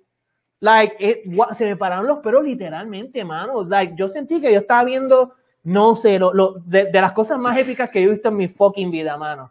Esta pelea estuvo cabrona. Forget about it. I fucking love this. Y no es por la coreografía, porque en cuanto a coreografía en general, y estuvo buena la coreografía, don't get me wrong. Fue corta porque estuvo intercalada con, con el duel de, de, ¿verdad? De Mandalorian con este otro. Eh, con coreografía te, tengo otra escena, whatever. Por ejemplo, mi coreografía favorita en general fue en episodio 1 Phantom Menace, la pelea de Darth Maul pero en cuanto a introducción general y actuación y efectos de sonido, esta es la mejor pelea que ha visto la saga completa de Star Wars. Y está brutal en todo lo, en lo que es actuación. Las expresiones de la villana eran como expresiones metódicas que hacen en las películas viejas chinas y como que el tipo, así como que tú me entiendes, como que eh, no, no me acuerdo de películas hacer referencia, pero yo le he visto lo, que es en, el cine chino de Hong Kong, desde que te pone una cara así de bien villano y voy contigo. Yo vi esta pelea tres veces. O sea, el episodio, este episodio yo lo vi una vez, pero a la pelea le di, le di tres veces. Y, y, me, me, saboreé todos los elementos calculados que este director, Dave Filoni, que de por sí no tiene tanta experiencia, mayormente es Clone Wars mismo, o sea, la serie televisiva, lo que ha dirigido, yo creo, que él transmutó toda la experiencia que él metió en esta pelea. Estuvo brutal. Y por primera vez te enseñan el único elemento que puede detener el lightsaber, que es el, el, Beskar Steel. Y, y, tú te quedas como que, shit. Y no, mano, me encantó, me encantó. Lo único que no me gustó de esta pelea es el final, de que sentí que uno de los dos debía haber muerto. Y yo, yo estaba casi seguro que no iba a morir, ¿verdad? El, el, a Chocatano pero tenía una mini dudita de tan buena que estuvo la pelea y todo, una mini dudita, pero la conclusión fue de que um, es, que eh, pues ella le sacó la información, la perdonó, le perdonó la vida, pero lo que fue la introducción y la actuación fenomenal. Ya, eso es lo que tengo que decir. Entonces eso fue el bonar, el bonasgasmo, el bonargasmo, el, bonargasmo. No, no, y, y, estoy de acuerdo. Así de buena estuvo, así de buena estuvo, brother. Y estoy de acuerdo con todo lo que dice Bonanza. Eh, el sonido en esta pelea estuvo espectacular, ¿sabes? El clashing sound de esa lightsaber con ese Beskar eh, Spear, con esa lanza. Esto es lo mejor que hemos eh, visto. Eh, el sonido. En efecto, sonido, mano. Yes, demasiado, demasiado bueno, ¿sabes? Demasiado. Entonces, sí, toda la belleza de esa escena, mientras por el otro lado, pues teníamos al mando peleando con el, con el, bueno, peleando con miradas, eh, a través de miradas. Sí, con, y de con el conversación. Un mercenario, dúo, y de eh, conver- es exacto, un dúo. un, un Un dúo de, completo. de- a lo western full. Y ahí sus- mano. se, se suscita una línea que me encantó, me fascinó y la escribí quiero citarla, que es cuando él le dice, mira, tú y yo somos iguales, el mercenario refiriéndose a Mando, él le dice, tú estás, disp- eh, o sea, ambos estamos dispuestos a dar nuestra vida por una causa, pero esta no es. Esta, esta no, ¿sabe? Por una, por una causa correcta, pero esta no es la causa, esta no. ¿Sabe? Como que refiriéndose, mira, a ambos Claro. eh, daríamos la vida por una, buena, por una buena causa, por algo correcto, que nos importe, por así decirlo. Pero esto no es, esto Claro. ni a ti ni a, ni a mí nos importa cara lo que está pasando aquí. Pero hay un juego de escenas ahí interesante mientras él dice esa Isaac, que es que te enseñan la pistola de mando cuando él está a punto de agarrarla y te crea la tensión de que estamos a punto de dispararnos, pero él dice, pero, o sea, al final de la línea que dijiste, pero esta no es la causa y como que estuvo bello, estuvo bello. Y por un momento yo pensé que, que- porque entonces ahí el, el mercenario decide dejar su arma en el piso, su arma principal. Mm. Y yo dije, mano, qué bueno está esto, porque él dijo esa línea y el tipo se va a retirar, o sea, no se van a ir por lo cliché de que deja la, la pistola y luego saca otra de la espalda, pero precisamente se fueron sí por lo cliché de que sacó la arma de la espalda y pum. Y yo lo vi venir también. y, cuando y Ma- y. Mando le disparó y, y lo lo- pero me hubiese gustado más que, que se hubiese ido. O sea, hubiesen mostrado eh, algo inteligente porque él supo que allá perdió la jefa de él. Él lo sabía por- porque él estaba interpretando Sí, los sonidos sí, de lo que estaba ocurriendo en esa batalla. Y yo decía, coño, aquí está el escenario perfecto para que este personaje demuestre inteligencia y decida irse, porque él ya vio que, que su, su jefa perdió, pues déjame ya dejar la cosa, después de decir una línea como esa, mira, esta no es la causa justa por la cual vamos a morir. Y me, me dio, para mí fue una lástima que no, no decidieran irse con, con esa, esa parte de él, él escapando. Eh, y como tú dices, no me gustó eh, la pelea entre Ahsoka y, y la magistral, el final, el final que lo dejaron vago, cortaron, como que, ah, ¿qué- ¿qué pasó aquí? Ok, ¿quién? Nadie mató a nadie. Se cayó la, la lanza. Aunque, aunque sea cortarle un brazo, me hubiese gustado que le picara un Ay, brazo a la magistral. algo que es clásico en las películas de Star Wars y eso, cortar brazos siempre ha sido algo clásico. Me hubiese encantado verlo aquí. Y lo le hubiera, hubiera terminado esa pelea con un punch, o sea, con, con un golpe para, para solidificarla, ¿sabes? Lo genial que fue. Nomar, ¿quieres decir algo de esa pelea? No, bueno, no, no mucho que añadir, ya Ponce había explicado todo, pero nos trajeron lo mejor de los dos, de los de estos dos mundos, del mundo samurai y del mundo eh, viejo oeste. Nos te enseña cuán buen este Jedi y Saber Master eh, que de por sí ella peleó con Darth Maul, ella no, o sea, ella, tiene batallas en, en, en su resumen, o sea, ella peleó con el mismo Darth Maul y lógicamente no, no termina, esa batalla se quedó como en el limbo. En Clone Wars Ah, fue eso, no, man. Disculpa. Ah, esto es en Rebels. En Rebels, en, ok. en una, al- casi al final de Rebels. Pero no, no hablamos que antes de cerrar la pelea entre Ahsoka y, y la magistral, eh, se revela la razón por la cual Oh, Ahsoka sí, sí, sí. quería, ¿verdad? Eh, ¿verdad? Batallar con esa gente en primer lugar, que es que ella está eh, tras la pista de, de un, de un llamado Gran Admiral Tron. Yeah. no, no sé ni cómo se pronuncia el nombre, So, ni, sé, ni sé quién es más que que es un tipo, un tipo azul, un- es un tipo Él color azul. villano, uno de los villanos principales de Rebels y eh, de Rebels. Es uno de los villanos principales de Rebels que de por sí Ahsoka lo ha estado buscando y se desaparece al final de Rebels. Nadie sabe para dónde se fue, bla, bla, bla. Y pues Sí. ella lo está buscando para él para matarlo. Porque acuérdate, nosotros estamos viendo a Ahsoka en este episodio por 45 minutos. Pero ella tiene casi dos series en la que ella es la que corre esta serie. Ella tiene batallas intrapersonales. Ella está peleando con The Sith. So, Sí, to- toda una, toda una historia que Yeah. no conocemos, a los que por lo menos siguen solo la línea principal establecida en las películas y ahora la esta serie de Mandalorian. sí. Pues, a- a- hay mucho que, que todavía estamos a oscuras, pero que evidentemente nos van a ir revelando a través del Mandalorian, por lo que podemos ver. Y, y- les pregunto, ¿le gusta que sea así? Porque primero nos vendieron esto como que iba a ser una serie bastante independiente de lo que es todo lo que ocurría tradicionalmente en Star Wars, sino que iba a mantenerse como que como que más centrada en el Mandalorian mismo y pues obviamente lo que está ocurriendo con este Child. Ahora estamos viendo que en este segundo season está expandiendo a cosas que, que nos tienen a oscura, que, que preceden a, a, a, líneas de tiempo ya establecidas en, en, las series de animadas de Star Wars y eso. ¿Le gusta eso? Que estén integrando estas cosas y que poco a poco lo conecten todo o, o preferían ver que esta serie se centrara, fuese más, más centrada en el Mandalorian. En lo, en lo, personal me gusta Iron Minded mm. porque lo están haciendo sutilmente. No es que están cogiendo un episodio como que completo, tomando demasiado tiempo en estas referencias de otras, eh, de, de, de, la, de, de maybe de, de, comics, de, um, y, y, no mal, eh, de por sí, para referencia a mí y del público, Star Wars Rebels, ¿es un cómic o qué? Es, lo es cómic. Es un, una no, serie una, animada. Una serie animada. animada. Son los dos. Ah, okay. Sí, los, los dos. Eh, Clone Wars y Rebels, los dos son dos series animadas en las cuales se, se depicta la, la, historia. Una depicta más la historia entre los Mandalores, y esto es lo que estoy tratando de entender, y la otra, pues, es más. En los dos tales Mandalorians, eh, Jedi y, okay. y eh, sale Darth Maul un montón. Sí, pero, pero, para terminar mi punto, a mí, a mí no me incomoda porque no están tomando tanto tiempo en estas referencias y, y, lo están haciendo bien congruente con la historia. Siento de que no tienes que tener, no tienes que ver Clone Wars ni otras cosas para entender esto. Sin embargo, si lo ves como que te da más, como que te enriquece, como cuando tú ves referencia de las películas viejas, cuando mencionan a Yoda, Master Wars Yoda, que tú sabes directamente lo que es y te da, te da ese sentimiento bueno de que, ah, yo sé de lo que ella está hablando. Siento de que lo están haciendo bien. Ok, sí, yo, concurro. Eh, so nada, pasamos al final. Básicamente, la ciudad vuelve a ser feliz, la gente empieza a celebrar, porque, ¿verdad? Derrocaron a, a estos enemigos que la tenían en control.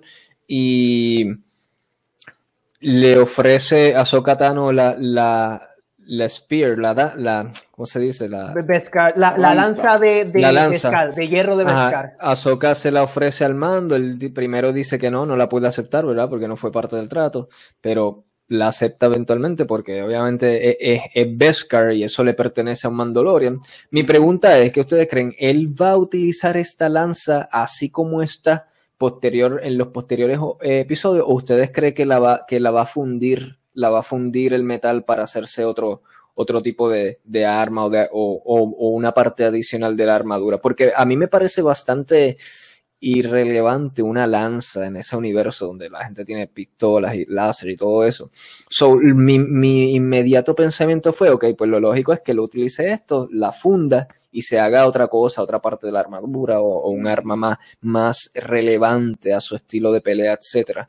Pero o no, ¿ustedes creen que, que por el contrario, esta lanza en su forma así como está va a tener un papel importante después en, Yo creo que esta es la lanza que eh, Mando o quien vaya a pelear a, a, al, al, que tiene el, el sable negro, a mm. Gary Esposito, estas las dos armas, yo creo que nos acaban de presentar el arma principal que se va a usar para derrotar eso. Tenemos dos armas bien grandes con dos personajes bien importantes. Tu visión es que, que veremos, o sea, tu hipótesis es que veremos al Mandalorian enfrentar al personaje de Gary Esposito, ¿verdad? Que tiene la, la, el sable negro, pues que va a haber un enfrentamiento entre la lanza esta y el sable negro. Sí. Eh, o sea, el mando usando la lanza, esa es tu, tu hipótesis. ¿Y tú, Bonal, lo visualizas eso? ¿Crees que, que, va a fundir esta arma para utilizarla como parte de la armadura o otra cosa más práctica? ¿O, eh, o eh, concurres con eso? Que veremos un, eventualmente una escena en donde la batalla principal mano a mano va a ser entre esta el lanza y el sable negro de Esposito no, no le he dado tanto pensamiento, eh, pero pienso de que como, como lanza as es, como, como lanza completa, sin fundirse, va a tener algún tipo de propósito en alguno de estos episodios. Pero también como que doy la posibilidad de que ahí se acabó la lanza. O sea, que maybe no la van a mostrar nada más o algo así. Pero sí tiene algo de importancia cuando analizamos de quién se lo dio. La, la, la guarda así, como en los RPGs en el bolsillo y sale, sale de, de, del Le di la posibilidad, larga. pero ya que está la conversación corriendo, para mí que no la va a fundir, porque es que una Jedi se la dio, tú me entiendes, la, La Mano, es primera que to- Jedi. to- todo eso yeah. pesa, mano. Sí. Todo eso debe, debe pesar. Y el Tiene tipo ya anda. Y este tipo, episodio eh, pesa eh, también. So, se lo dio en este episodio. So, tú me Sí. entiendes. Em, nada, entonces en el final final, mira, Ahsoka nos revela que no, no voy a entrenar a este nene, ¿sabes? Te cogí de pensó comando. Eh, no, no lo voy a entrenar, me ayuda hasta aquí, pero no puedo, tiene mucho miedo dentro de él. Pero le dice que hay una posibilidad. Y es que lo coja el bebé y se trepe, vaya al planeta Titan y lo trepe en una piedra allá, estilo Lion King, como Hakuna Matata. Y lo, y- wow, es cierto, mano. Es cierto, y, lo, y lo trepe allí Oh, para que, para Lord. que, para que sirva de antena, para que sirva de antena y atraiga a, a quién sabe qué Jedi. Y también que, que él mismo decida ahí si, si él quiere continuar ese, ese path de, de ser un Jedi, Grogu, o, o quiere olvidarse de ese mundo. Y ahí entra la pregunta, y le pregunto también al público que nos escucha, ¿creen que eventualmente esto va a dar paso a que Baby Yoda, cuando lo trepen en esa piedra, él va a decidir continuar su jornada hacia convertirse en Jedi o cree que va a rechazar ese mundo? Y quizás lo veamos convirtiéndose ma- mayormente en un Mandalorian mismo, como su, como su, lo que es su figura paternal ahora mismo. ¿Cuál es la hipótesis aquí? Esto es momento de, No, de- de Ah. creo que se vaya por eso de él convertirse en un Mandalorian, porque es que no, es que no lo visualizo. O sea, por la estatura de él y todo lo que emprende, No. tú puedes Wow. tener los gadgets. Escúchame, Wow, es Yo que pero es ya, que ya, ya, si los que miden menos de 5 pies van yo a, soy a- chiquito, a- van a yo soy bloquear. yo soy bajito. Van a bloquear, No, pero es que hay algo desde el punto de vista de cine, de serie, que simplemente no lo visualiza el convirtiéndose en un Mandalorian, no solamente por lo que mencioné de la estatura, whatever. Eh, no sé lo que va a pasar en esta piedra, pero te soy honesto, eso como que, eso no me gustó. O sea, eh, eh, porque desde el punto de vista de que la tienes ahí y ella le sigue diciendo, mira, tú vete con él allá a hacer lo de Lion King y, y, y, y juégate la suerte, porque ella le dijo, no hay muchos Jedi, pero llévatelo allá a hacer de Lion King. Estás tú. Eh, O sea, si, si él, ¡Está si él, si él No. decide, si después de que lo ponga en la piedra, él decide, él decide continuar el camino a los Jedi, ¿por qué no Ahsoka misma responder a ese llamado? O sea, ella literalmente está diciendo que aunque responda el llamado, ella no va a ser responsable de eso. Y está dejándoselo a la ruleta rusa de que aparezca otro más. Exacto. Y eso es como que conflictivo desde el punto de vista de narrativa de- y de ella como personaje de ética. Eh, hay algo ahí conflictivo y luego le dice, mira, llévatelo tú al ser Lion King. Y el Mandalorian como que yo sentí que él quería decir en la mente de él, pero tú estás aquí ahora mismo, ¿para que yo me voy a jugar la suerte? No, eh, eh, I don't know. Yo, yo tuve problemas con esa escena, mano. Te, te soy honesto. No, sí. y, y es porque Sí, ella misma recalca de que no, no hay casi Jedi. Yo creo que yo soy la única Jedi, papi. No, yo está soy la única Skywalker. Jedi. y- está. Luke Skywalker. Está Luke Eh, Skywalker por ahí. En teoría, sí está Luke Skywalker, que sabemos dónde él está, porque se asume que la- ya la gente vio todas estas últimas películas, que él está en. Iceland, en, en Islanda, escondido allá en una cueva y, a- y, y no le importa nada. So, so normal creo que tiene que decir más acerca de eso. Nada, yo lo, lo único, o sea, no me está llevando a, a cualquier lugar una piedrita. Titan es el lugar donde nació de Jedi Order. So, no Edúcanos. Nomar, edúcanos, enu- edúcanos. Eh, Titan, Titan es donde nació de Jedi Order. Esto es un, es un lugar donde no, cualquiera no va allí y decide, mira, so, lo va a llevar a su último examen y es decidir si acepta la fuerza o si la esconde. No creo que la vaya, la vaya, eh, siempre va a estar mando en su background, siempre, va obligatoriamente. Pero una, una de las teorías que yo había escuchado online había, eh, eh, había sobreoído por YouTube es que, ¿qué tal? Porque acuérdate, tenemos sobre 100, ah, se cree que 100 eh, Jedi sobrevivieron eh, de Order 66, right? De estos 100 Jedi que sobrevivieron Order 66, todos tomaron diferentes trabajos. Unos se volvieron mercenarios, otros se volvieron wh- whatever, otros se quedaron siendo Jedi, como Luke Skywalker, En Baskin ah, Robbins. o lo, lo que sea. ¿Qué te dice a ti que uno de estos Jedi wow. se- eh, que, que está por ahí haciendo que sea, escuche este calling, sabe quién es, quién es este Grogu y vaya y lo busque. ¿Qué tal si él tenga una conexión grande con los Mandalorians? ¿Qué tal si él tenga eh, algo que, este, bueno, hay teorías que dicen que, que lo hablamos de por sí ahora mismo, se me olvidó el nombre de él, el que Samuel L. Jackson interpreta. The Mace Windu. Mace Windu.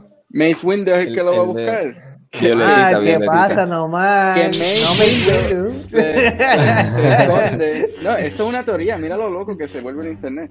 Que una teoría de que Mace Windu se va, es un Mandalorian cubriéndose su cara bajo un Mandalorian. Y, y es el que va a escuchar este calling y va a decir, ah, no, pues yo voy para allá porque ya le está con un Mandalorian, vamos a unir estas fuerzas. No creo que sea así, pero Ahí está, fuimos educados. No mar. Eh, nada, y el episodio termina con estas palabras, literalmente termina así. May the force be with you. La Mm. Que la fuerza te acompañe. Y ya ese es el último, las últimas palabras que con que cierra el episodio. Excelente eh, manera. Rico, rico, Dirigido rico. por Dave Filoni y escrito también por Dave Filoni. Y John Favreau, los dos. No, creo que lo escribió Dave Filoni. Yo Este, busqué en DB, los dos los escribieron. Sí. Sí, Ah, bueno. Ah, pues está bien, comparten ahí. comparten crédito. guisito. Comparten el guisito mando. el Yo vi algo negativo, mi gente. um, que vi um, en la escena cuando Ahsoka Tano entra a la ciudad cerca del final a, a esconderse y a matar a los soldados, ¿verdad? Así, antes de la pelea, pelea final. eh, hubo una escena en donde um, te presentaron de momento un muñequito en la ciudad, un muñequito así que parecía una ratita grande un perro, como un perro. como un perro fox. y yo dije, what the fuck is that? Como que se sintió bien fuera de Eso, eso tiene que ser un, un- George un- Lucas. no, eso tiene que ser un easter egg que Nomar no, des- no, descubrió, no, investigó. no salió nada de eso, no. Muchos de ellos se, se basaron en lo mismo. ¿Tú sabes Eh, de qué escena yo hablo, Nomar? De casualidad. Sí, sí, cuando Sí. sale la ardilla. y la Sale una va. rara y yo y dije, se ¿qué es esto? Why Acuérdate, es un país exótico. Y estamos hablando sé, de pero se veía el CGI raro, se veía como que raro, como si George Lucas lo hubiese empujado ahí en los remasters de él, algo así.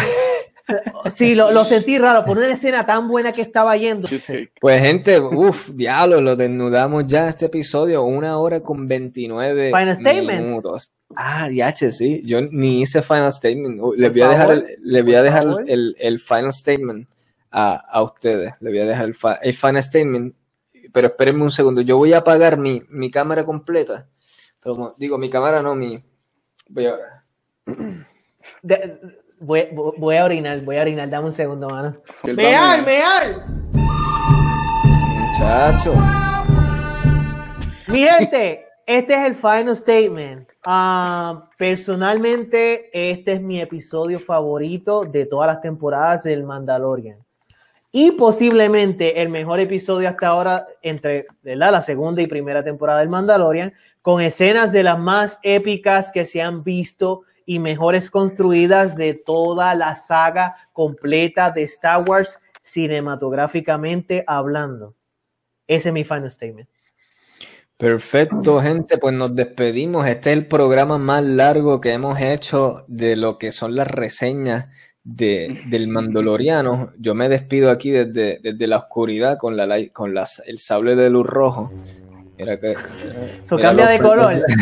Ahora es el de Darth Vader. Ahorita Chocatán, ahora Darth Vader. y nada, gracias a todos los que nos sintonizaron, especialmente a Mau, que yo sé que va a estar ahí eh, conversando con nosotros. Saludos, gracias. Y a todos los que nos vean y eso, déjanos saber qué les pareció este episodio. Y despídanse, muchachos. A lo Walter Mercado, dale, con mucho amor. Se me cuidan, mi gente. Tú haces el Walter Mercado, Isaac. Yo lo pongo un clip después al final. un clip de tú mismo diciendo lo de Walter Mercado en otros episodios. No hagas eso, me voy a molestar. Pero no, no hagas eso. Ya lo va a hacer. No, no Ya lo hagas. Dale, dale Nomar, despídete, Nomar, no, despídete. Nos vemos, mi gente. Se cuidan. Mis amores. paz, mucha paz, pero sobre todo mucho, mucho, mucho, mucho, mucho amor. Tío, que tú compraste un Star Wars gadget. Un gadget de Star Wars, cabrón. No, esto es voyturisteando.com, el, el sable de, de voyturisteando.com. Yo juraba que esto, esto era de Star Wars, cabrón. El carajo. Cambia, cambia de colorcito y todo. te vas a curar tú en la edición de esto, bro. En la edición te vas a curar, tú. Yep. Ay, As in something not cool. uh.